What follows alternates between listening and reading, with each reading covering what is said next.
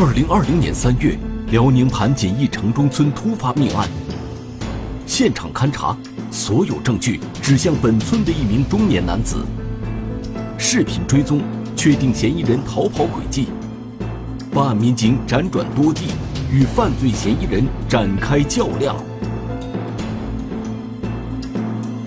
缉捕四十五小时，天网栏目即将播出。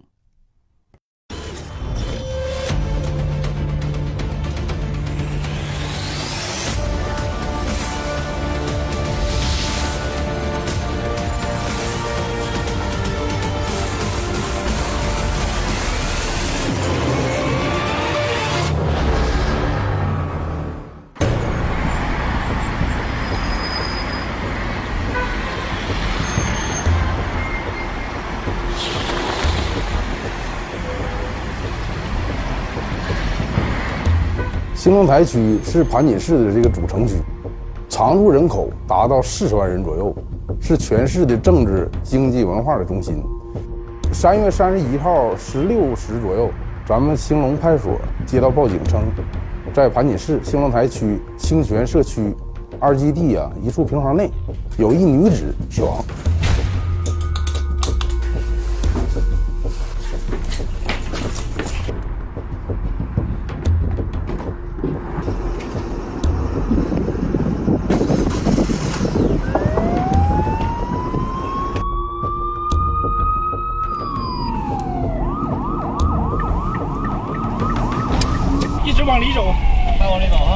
往里走。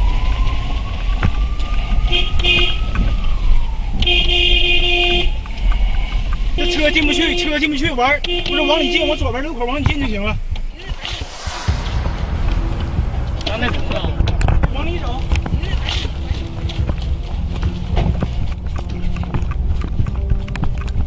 我们民警到达现场后，周围已经围观了一些老百姓。当时这个平房是前面有院儿，后边还有房子。嗯，我们穿过他家院到达房子的时候，发现门两侧的玻璃已经被打碎了，房门是开着的状态。灯打不开，没有灯吗？什么什么时间发生的事？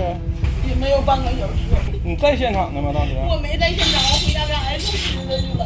这你来这儿是咋发现的？我给我弟打的电话。报案人是死者的儿子的朋友，因为他俩一起去找他这个母母亲，然后发现母亲在屋里的时候门是锁着的，然后他玻璃打碎以后把门打开，看到他妈这样以后，他就告诉他这个朋友去报警。我姐给我妈打电话，我妈没接，完 我就出来找我妈。找你妈，咱咱能找到这儿呢？挨趟杆找，挨趟杆找，最后听到手机铃声，我报的警，我报的警。这玻璃门是反锁了，还是怎的？反锁的，我把玻璃踹开，给里边开的门，我啊，因为着急，我去。啊，当时你你你你们你们来的时候就在那躺着呢，已经躺着了。完了，这门锁着呢。对，我就把玻璃踹完，我就嗯，我们技术人员到达现场以后，对现场进行勘查。嗯，现场的房门呈打开状，室内，嗯，里屋门口可见一具女性的尸体，头东足西呈仰卧状，尸体的南侧可见一片血迹。尸体上身着一个花外套，下身穿一条黑色的裤子，脚上穿着黑皮鞋。死者叫刘某，五十岁，嗯、没有工作，平时喜欢打打麻将，有一儿一女，女儿已经结婚，住在盘锦市兴隆台区清泉小区内。嗯，被害人刘某呢，与她的丈夫还有儿子三个人生活在清泉二基地平房内。是你对照，你要正面来一下。被害人刘某倒在了一个不是他自己家的一个平房内，然后我们马上调查了这个平房是的归属者是谁，然后我们发现这个平房所属的是一个叫陈某龙的一个人，然后我们在现场并没有发现陈某龙这个人。有个有的稍微肥一点。我们经过现场的勘验和对报案人以及死者这个子女这个情况描述分析，应该是死者与嫌疑人发生争执、发生口角，嫌疑人在这激情之下，随手拿起了家里的类似于尖刀类的锐器类的凶器，多次捅向被害人，嗯，而且没有对他进行及时的救治，就逃离了现场。推测为锐器类的凶器，就类似于尖刀。当时中心现场是没有发现那个凶器。砍哪儿了？刀呢？什么刀砍的？不知道。经过法医对尸体的解剖检验，发现死者在死前没有遭受过性侵。尸体身上有若干处创口，致命伤主要在腹部，出血性休克导致死亡。因为死者的身上的财物没有丢失，然后现场呢没有严重的打斗和翻动痕迹，就排除了侵财。我们认为应该是熟人作案。人呢？人跑了，我都不知道啥时候跑的。都有我，都有我。认识不？认识。而且发现猛龙他的电话也已经关机了，所以说我们发现这个陈某龙的嫌疑特别重大。陈某龙五十二岁，已经退休了，与他的妻子已经分开住了好长一段时间了。陈某龙自己一个人在清泉二基地这个平房内生活。被害人的家也在盘锦市兴隆台区清泉社区二十一的平房内，嗯，与陈某龙家相隔不到一公里，也非常的近。他家也是那个我们就走访了一下村里的居民，发现陈某龙与刘某在保持着原有家庭的情况下，保持着一些不正当的关系。这种不正当的男女关系已经维持了六七年的时间。我们询问了被害人的儿子杨某，他说他的母亲刘某啊，在半个小时之前，与陈某龙两个人在刘某家中发生了争执。嗯、随后那个陈某龙嘴里念叨着“我一定不会放过你”这类的话语之后就离开了。被害人呢，当时就气不过，就一定要找这个陈某龙讨要一个说法，然后从自己的家离开，来到陈某龙家。这一走就再也没有回去。后来由于刘某的电话一直无人接听，被害人儿子就和他朋友一同到案发地附近寻找。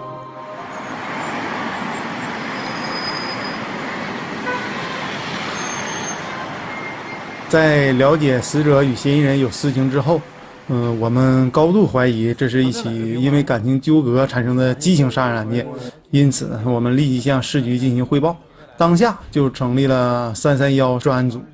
现场的话就是一条指着那个民民工农村平房，他们两个都有都有都有住户，但是吧，他这个这个地方吧，航线沟那二基地的那块儿，因为那个时间年代年代挺久远的，就是住的人特别少。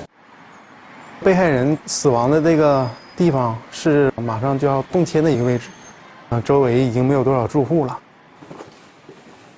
当时就在现场走访了一些邻居，周围的居民当时都没有听到什么异常的声音和异常的举动，也没有听到吵架的声音。我们比较确定的呢，就是在走访陈某龙爱人的这个过程中呢，陈某龙爱人说，就是陈某龙给他打个电话，说他要出门走几天。在锁定重大嫌疑的陈某龙以后，当时就围绕中心现场他有可能逃跑的途径，专案组也立即分了几项工作。第一组是围绕陈某龙的社会关系，找他有可能逃跑的地方。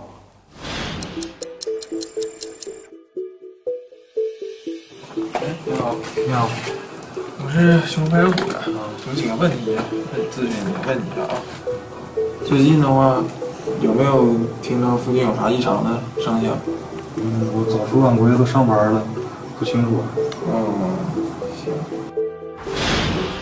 第二，查陈某龙资金的情况，有没有取钱的情况。你好，兴隆台公安分局的。啊咱们那个银行里边的监控都好用吗？好用啊。能我们发现陈某龙在案发之后有一笔取款，然后我们紧接着调取银行监控，发现陈某龙取了两千元现金，然后离开了。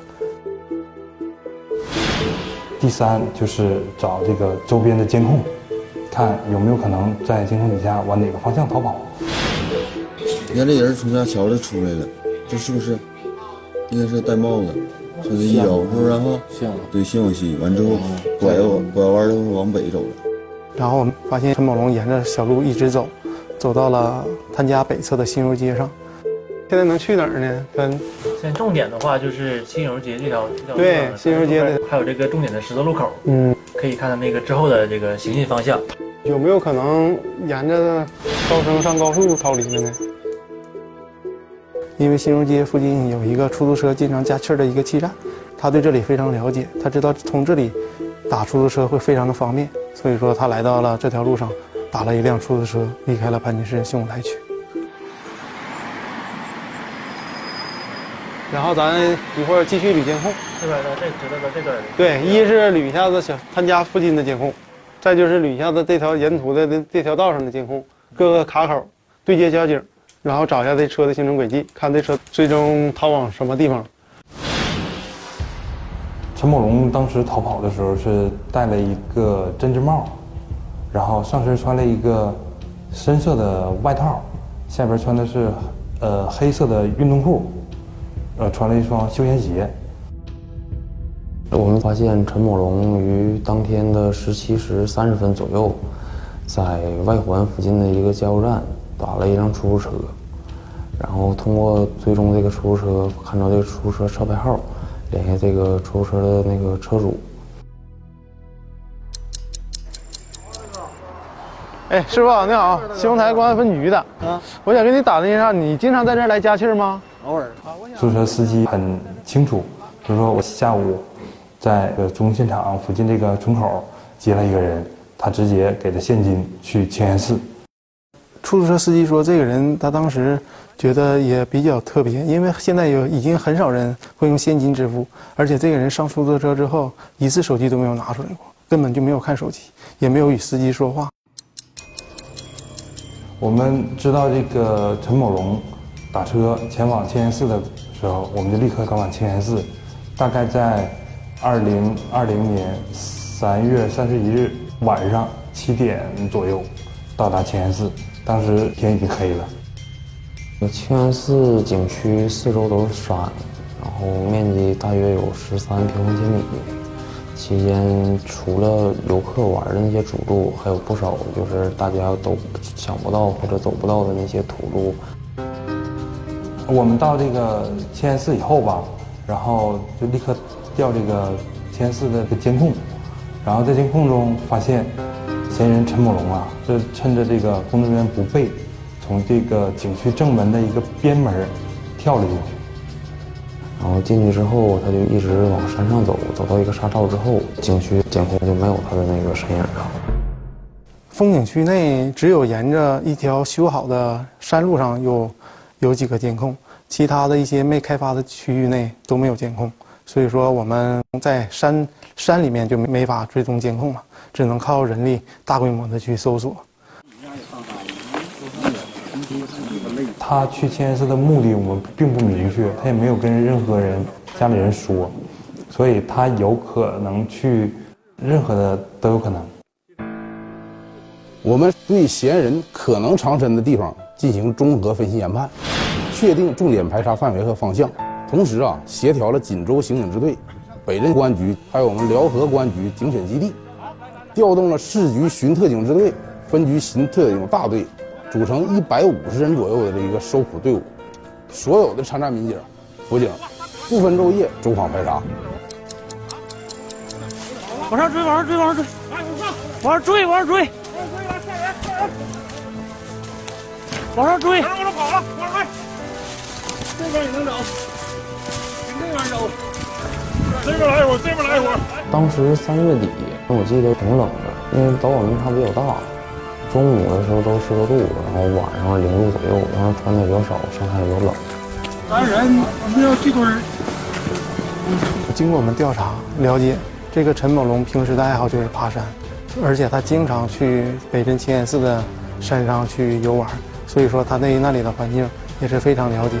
他会选择打车直接离开盘锦市兴隆台区，来到嗯北镇清岩寺的山上，这样一是为了躲避我们追查。二也是对那里边十分了解，因为我们到达青岩寺这个景区之后啊，已经是接近晚上了。嫌人在山上的某一处藏身的话，都是不容易被发现的，因此呢，使用了这个无人机这个热成像技术。在随后的搜山侦查中，我们警方兵分三路，杀下一张抓捕的大网，对嫌疑人可能藏匿之处形成合围之势。在搜山过程当中，没有发现嫌疑人任何蛛丝马迹，搜索过程一度陷入僵局。北镇清源寺属于锦州的管辖范围内，有七八座山相连，景区的面积非常大，而且有开辟好的旅游区域和没开辟的荒山区域，所以说我们的搜索带来很大的麻烦。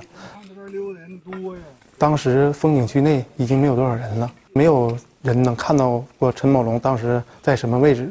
整整在山上搜索一宿，没有一名侦查员合过眼、睡过觉、吃过东西，也没有发现嫌疑人的踪迹。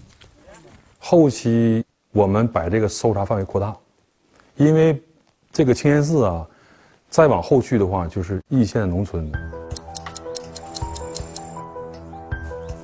当时我跟我大队长，加上市局的特警，还有那个咱分局的巡警，我们组成了一组，大概六七个人。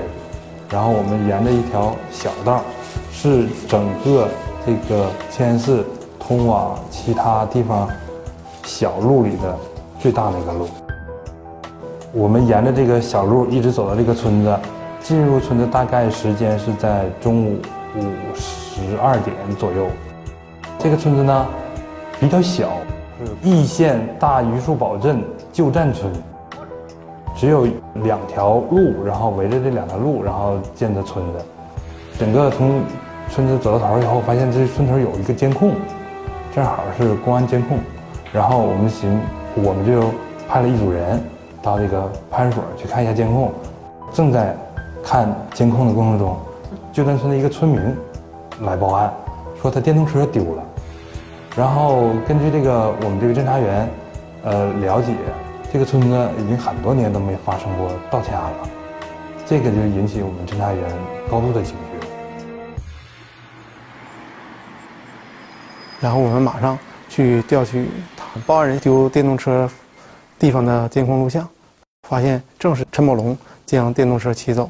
然后我们紧接着就继续追踪他骑电动车逃往的方向，然后在锦州易县的一个旅馆附近发现了这辆电动车。发现电动车以后呢，当时我们怀疑有可能陈宝龙住在这个宾馆里，然后我们通过询问旅店的老板，宾馆的老板说呢，确实期间有一个人来想住店，但是需要他提供身份证件，他提供不出来，他不想用身份证，这个老板就说这样是不符合规定啊，就没让他住。然后他找了附近的一辆出租车打车离开了。当时侦查人员非常的欣喜，终于又发现了陈某龙的逃亡路线。然后我们紧接着发现陈某龙又乘坐出租车返回了盘锦市兴隆台区，这样我们办案民警又比较的惊讶，没有想到陈某龙居然还会重新返回到盘锦市兴隆台区内。他打了一辆出租车回到了盘锦的裴家村。我们结合他在裴家村的社会关系，二零二零年四月一号晚上十点多，我们锁定了他的一个朋友。当时陈某龙也是走投无路了，想找到他的朋友姚某寻求一些庇护。姚某承认陈某龙来到了其家中，当时姚某已经知道陈某龙发生了这件事儿，所以说姚某并没有敢让陈某龙在其家中躲避，但是其给了陈某龙五百元。那帮助其进行逃逃跑。我们侦查员将姚某带回公安局，因为姚某的做法已经触犯了法律，我们对姚某采取了刑事措施。我们对姚某的审讯，嗯，姚某说其不知道陈某龙接下来的去处，所以说我们的侦查又陷入了嗯瓶颈。接下来咱们突侦沿线。啊，进行追踪，就通过这个裴家村的各个出口，看看这是怎么走的。最终呢，发现陈某龙打了辆出租车，去打车，啊，向盘锦市南部方向继续逃亡，啊，最后出租车停到了大洼县的邱家村内，然后我们民警又继续到邱家村内寻找陈某龙的线索。到这个邱家村以后，我们秘密的进行对村内的他的社会关系进行摸排。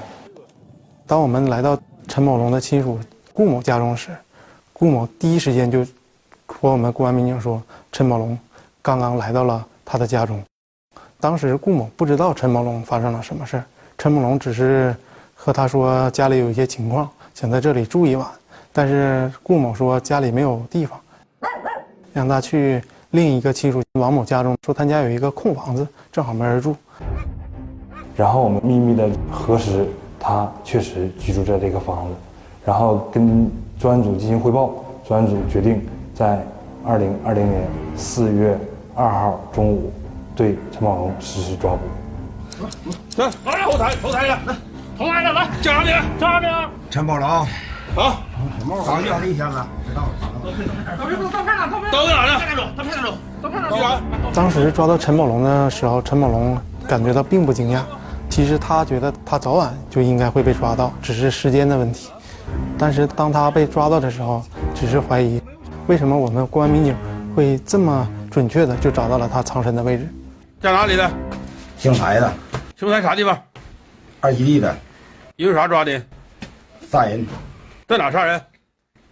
嗯，家里。到案以后，陈某龙交代，他与被害人刘某是在打麻将的时候认识的，后来逐渐产生了感情，发展为情人关系。案发前，陈某龙怀疑刘某与其他人也有不正当关系，两人经常就是因为这件事儿发生争执，最后陈某龙在一时激动的情况下将刘某杀害了。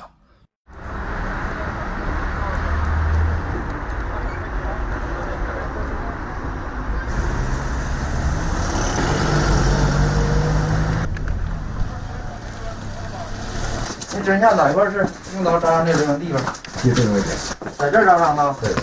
屋里当时几个人？没有人。刘莹是几个人来的？自己来的。自己来的，就你俩在屋。对。那扎完那个刘莹之后，你把这个刀，嗯，怎么处理的？完我拿去扔外面，扔哪一旁带人去一下。嫌疑人到案以后，供述他作案时的凶器扔在他家对面这个房顶上了。当时对面的这个平房废弃的比较多，房顶也都破烂不堪了。走这，走这看。咱们技术人员也是到房间经过仔细的寻找，在一个比较洼的一个地方，发现的这个作案的工具。这工具，嗯，经过勘查，与这死者身上的伤口也比较吻合，就是为当时作案时的凶器。就这把，是不是？刀哪来的刀？刀了吗？这个刀是哪来的？我那拿的。这个案件呢，其实不是很复杂，它的因果关系比较明显，直接就发现嫌疑人了。其实这个案件难就难在抓捕，因为嫌疑人知道自己犯罪以后，没有投案自首，选择是逃避法律制裁。进山之后，这是追踪的最难的一个地方，因为山上的话是旅游景区。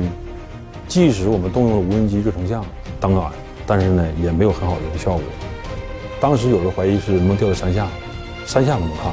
悬崖底怎么看？都没有找到。陈某龙具有一定的反侦查意识，他发案以后呢，跟家里的任何联系全部都切断了。我们公安机关从接警之后，一直到将陈某抓获，在四十五个小时之内没有一分钟在停止工作，侦查员们也都保持着。时刻的警惕，每当发现一个线索之后，侦查员都会异常的兴奋，都要尽快的想将陈某龙抓捕归案。陈某龙的案件在盘锦市新丰台区影响还是比较大的，嗯，因为在二基地平房这些老住户对他们两个人都是比较了解的，而且因为这些感情的问题造成了人员的伤亡，所以说大家在日常谈论的时候会经常提起这件事儿。事后针对陈某龙亲属有过了解，他呢平时呢，呃性格比较孤僻一些，所以说他遇到一些事情，他就一根筋，就想把这件事解决，但是也比较容易冲动。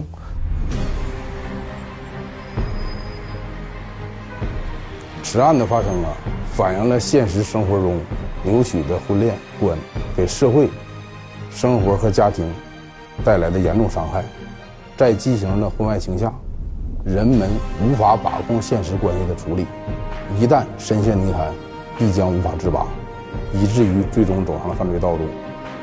所以，要保持家庭和美幸福，呃，夫妻之间应学会换位思考，加强沟通了解，啊，找到平衡，避免婚外情的发生。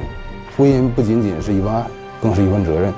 希望通过这起案件呢，能起到警示教育和以案释法的作用，减少悲剧的发生。